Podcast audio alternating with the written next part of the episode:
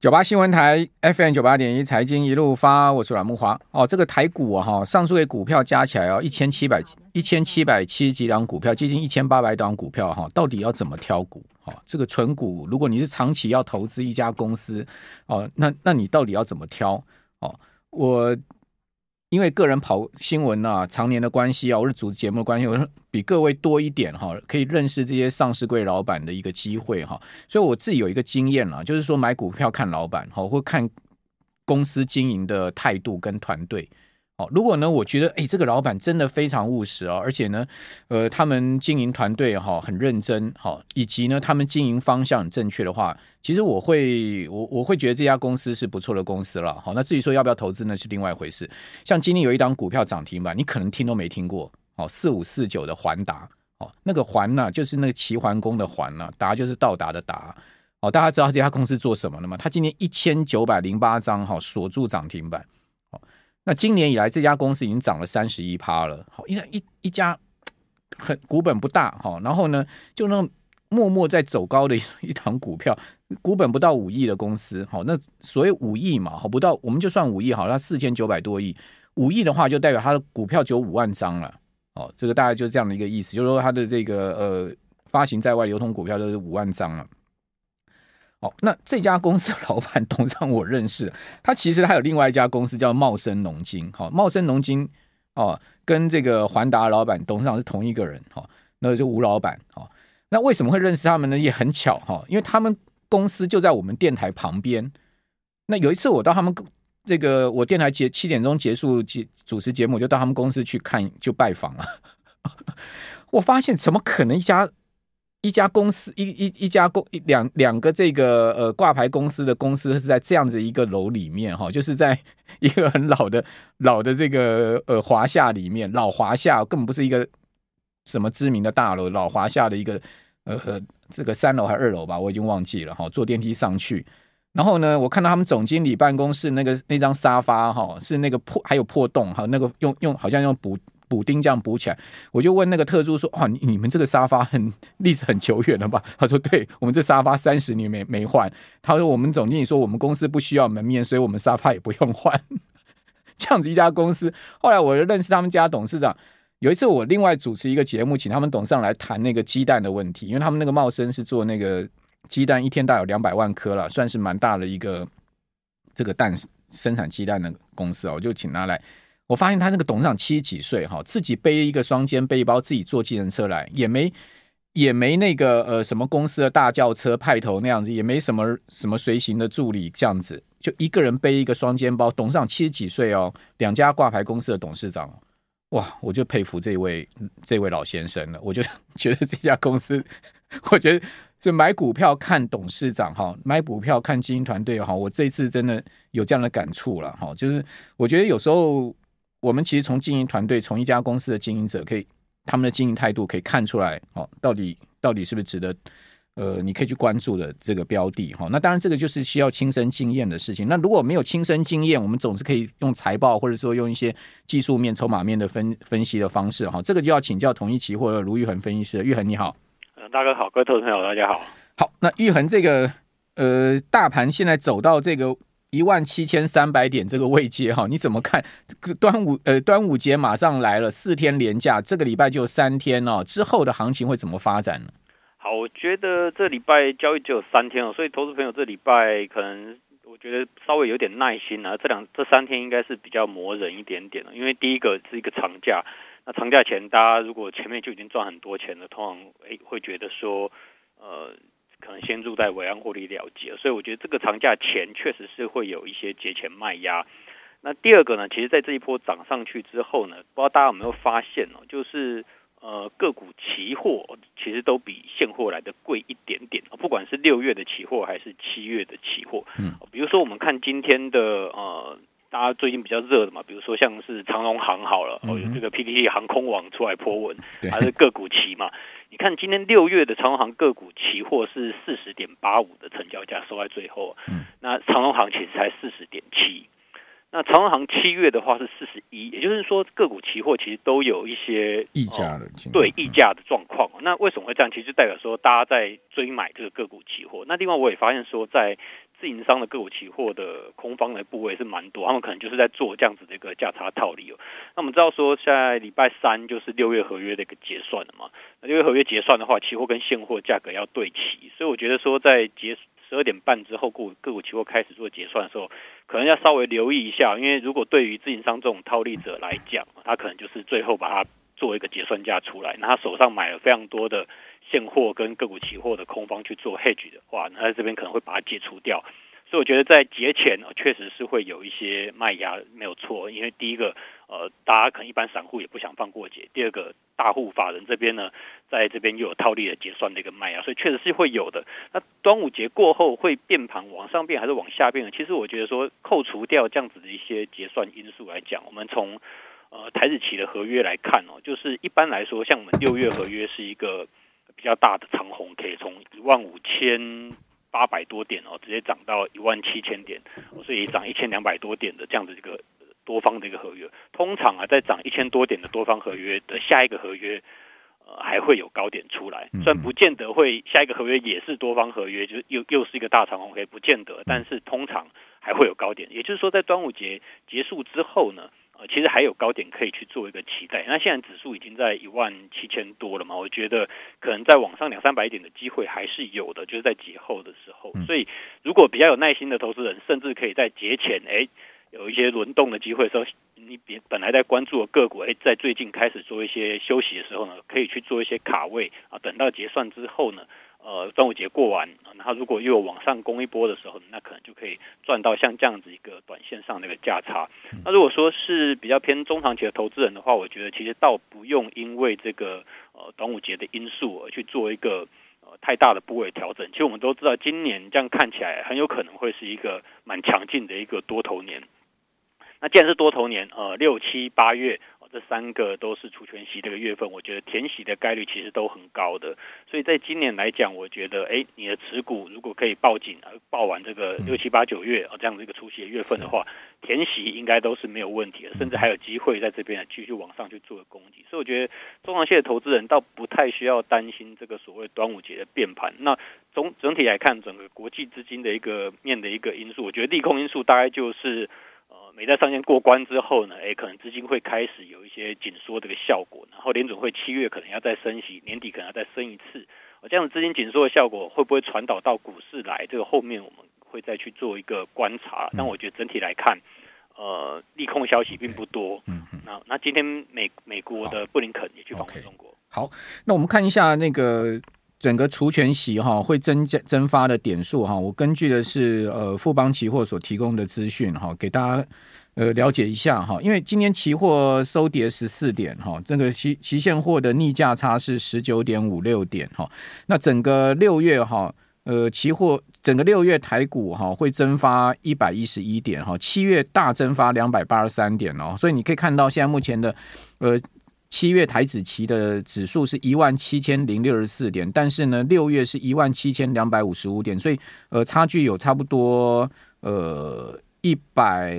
一百九十一点哈，一百九十一点就反映七月指数会增发两百八十三点的一个情况哈。那至于说明天哈，明天因为有联发科除息哈，所以会增发四十八点的指数哦，是呃，在这个礼拜三哈，这个六月结算。前哈，因为礼拜三结算嘛哈，礼拜三之后也放假了哈，所以呢，正好月期权结算在这礼拜三，好，礼拜三结算前一天哈，最主要的指数蒸发四十八点哦，四十八点。那至于说呢，呃，六月还有指数蒸发最比比较明显的是二十七号有二十七点。以及二十九号有三十二点，以及三十号有七十四点的指数增发。那单单这三天呢，总计就加起来一百七十点。到这个月底，好，六月底总共有一百七十点，比较明显的三天的指数增发。那这三天一定都是有重量级股票出席了哈，不然不会这样的一个增发。尤其是六月三十号，哦，这个七十四点的一个指数增发，好，提供大家参考。那至于说。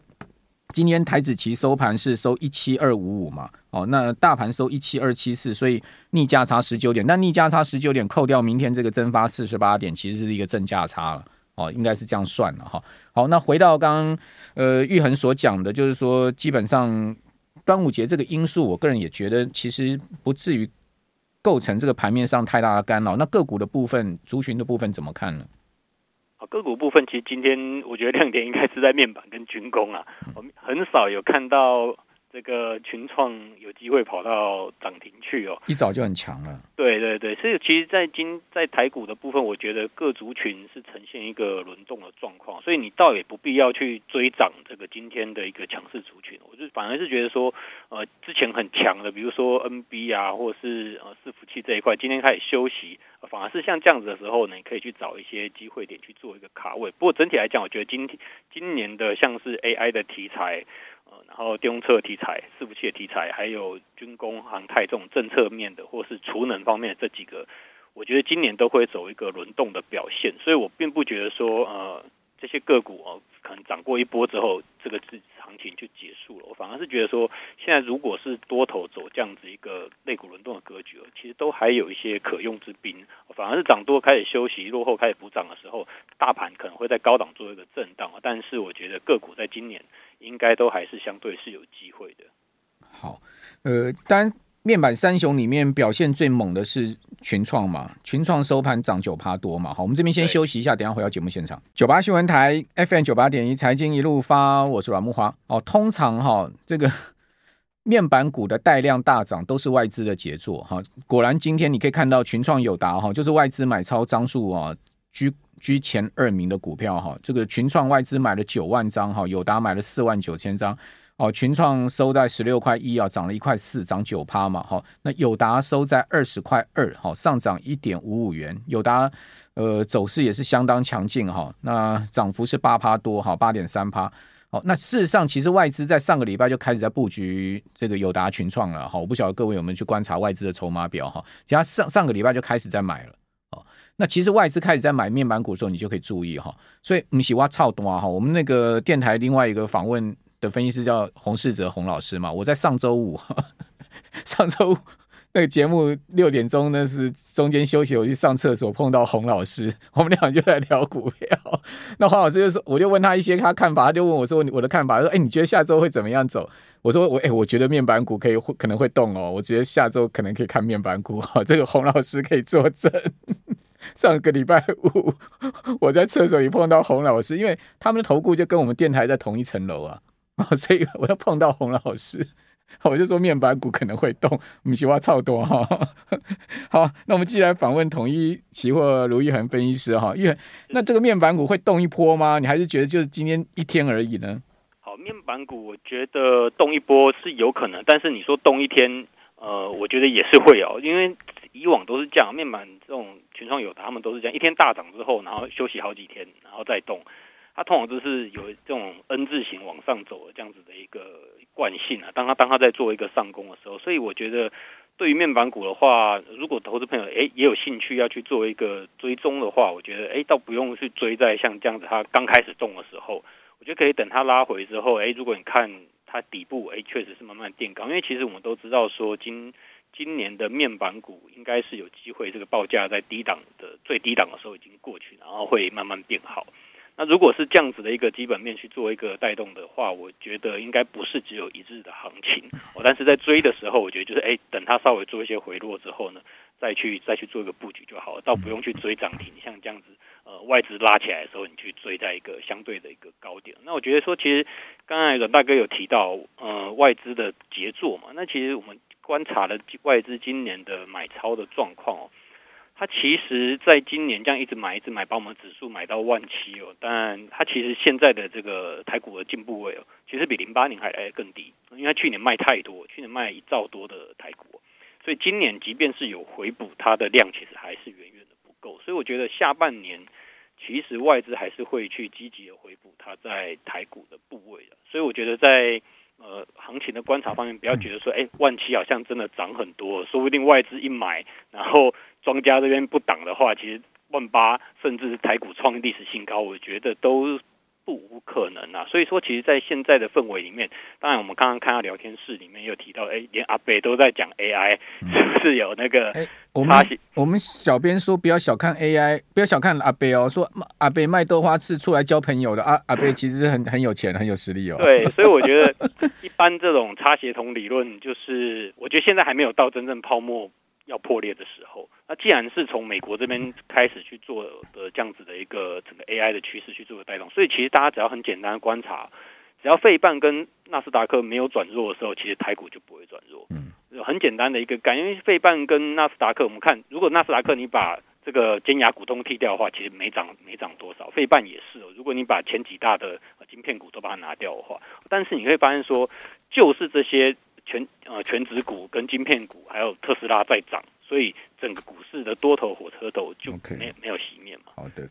好，呃，另外我们来谈一下哈，今天新闻的焦点哈，就是布林肯美国国务卿哈到北京访问哈，先是跟了外交部长秦刚会面，好，昨天哦，那今天跟王毅会面哈，王毅等于说是这个国务院里面哈，呃，掌管外务最高的层级了哈，那就是外事办公室主任哈，王毅会面哈之后呢。刚刚新闻最新传出来说，跟习近平啊也会了面哈，哇，这个看起来会面的层级非常的高诶，这谈的事情一定是很重要哈。那另外呢，就是在上个礼拜哈，呃，中国大陆连续降息嘛，OMO 调降十码哈，十个基点，对不起，十个基点的十码，十个基点。另外 MLF 调降十个基点，然后明天呢，预估中国央行就人民银行可能再降息啊，哦，就是要调降了这个更重要的指标利率就。LPR 哦，LPR 哦，那有可能会呃下调哈。那现在目前估计可能是不对称式的下调了哦，一一年跟五年以上的不对称式的下调。那嗯、呃，是不是这个对于经济的刺激会产生一连串的作用呢？好，以及布林肯到北京访问，你你你你你的看法呢？好，我认为这个看在布林肯对到北京访问的时候，北京寄出这么高的规格来去做一个接待洽谈，当我们不知道说洽谈的内容是什么，但是其实你从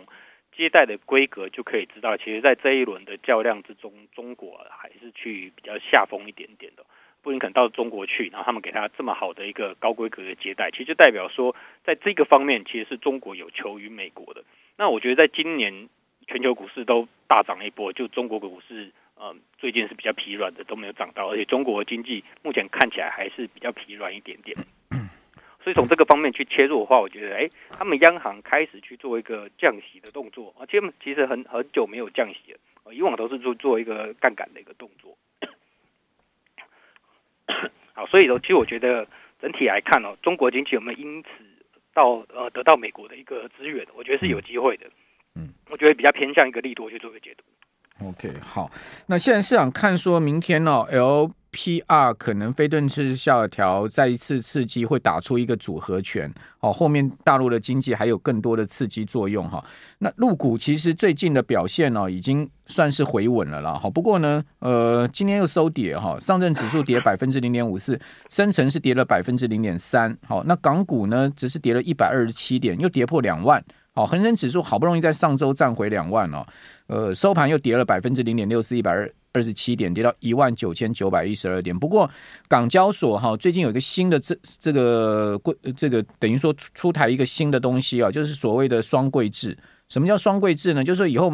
买这个港交所的股票可以用人民币跟港币哈。呃，双货币来作为双向的这个交割的一个货币，哈，也就是说，你用人民币买也可以，用港币买也可以，然后你要卖的时候要这个变成是呃港币也可以，要变成是人民币也可以。这个这个不晓得玉恒，你知道这个消息吗？双柜制的这个消息？呃，这个其实整体来讲，这个双柜制的消息，我觉得对人民币来讲是一个比较好的消息，或者说，其实我觉得他们有意识的慢慢的在降低港币的依存度。哦。这个可以这样联想，对，因为我觉得这边这边，我觉得大家联想一下了，就脑洞大开啊。嗯、因为其实港币对人民币是，哎、嗯，港币对美元是一个联系汇率，对。但是维系它这个联系汇率会一直耗用到他们的一个所谓的外汇存底，或是他们的一个就专门去维系这个联系汇率的一个资金。那今年大家都知道人民币是很弱的，哦，那港币为了维系跟美元的一个联系汇率，在今年也在去年就付出了非常大的一个代价，所以我觉得他们慢慢的让。港币的重要性没有这么高，慢慢的用人民币他们可以控制的一个部分啊，来去慢慢去做对港币的一个取代，我觉得是一个比较长远的一个计划。当然你说港币要因此去崩盘怎么样，我觉得都嗯言之过早。但是我觉得说，因为港币它毕竟是跟美元做一个联系汇率，那等于是你是把这个生杀大权